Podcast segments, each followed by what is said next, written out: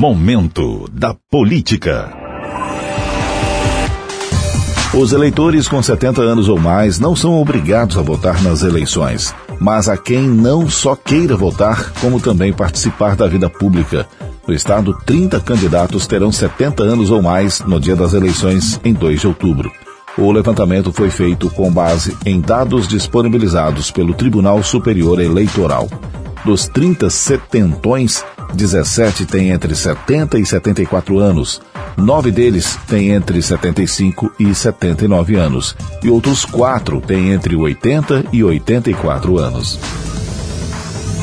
A Assembleia Legislativa do Espírito Santo analisa um projeto de lei que tem como objetivo facilitar o porte de arma para advogados no Estado.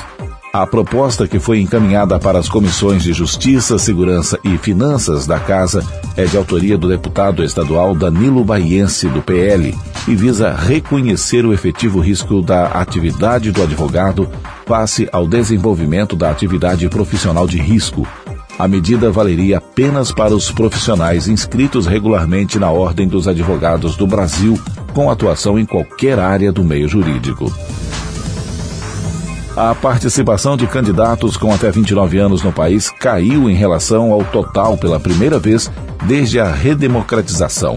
São 1.286 postulantes a um cargo eletivo nas eleições deste ano, o que representa 4,49% do total. Desde 1994, a participação de candidatos jovens vinha crescendo, mas o percentual deste ano é o terceiro menor da história, de acordo com os dados do Tribunal Superior Eleitoral. Momento da Política.